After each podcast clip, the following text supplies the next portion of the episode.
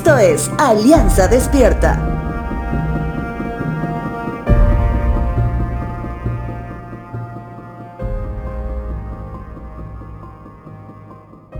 Si el día de hoy hablamos de dificultad, creo que no acabaríamos en muchos días, ya que estos últimos dos años la dificultad fue algo muy presente en el hogar de cada uno de nosotros.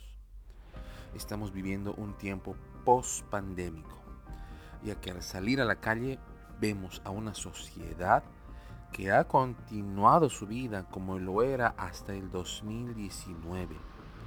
Hay lugares donde te encontrarás grupos grandes de personas que ya no usan barbijos, ya no aplican distancia social y mucho menos la sanitización de manos.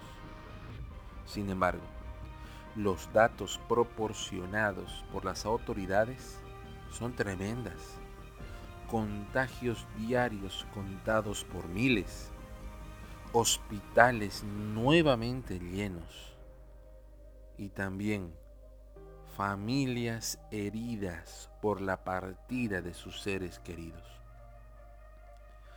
Este fin de año nuevamente los contagios se dieron en medio de las cenas navideñas, en medio de la reunión de fin de año, y a pesar que ningún familiar tuvo el deseo de contagiar, terminó sucediendo eso.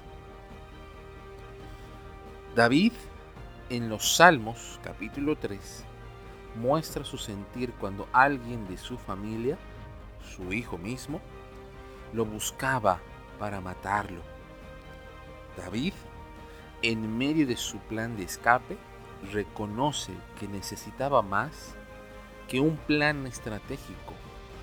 Él necesitaba de Dios. Salmo capítulo 3 versos 3 y 4 dice lo siguiente.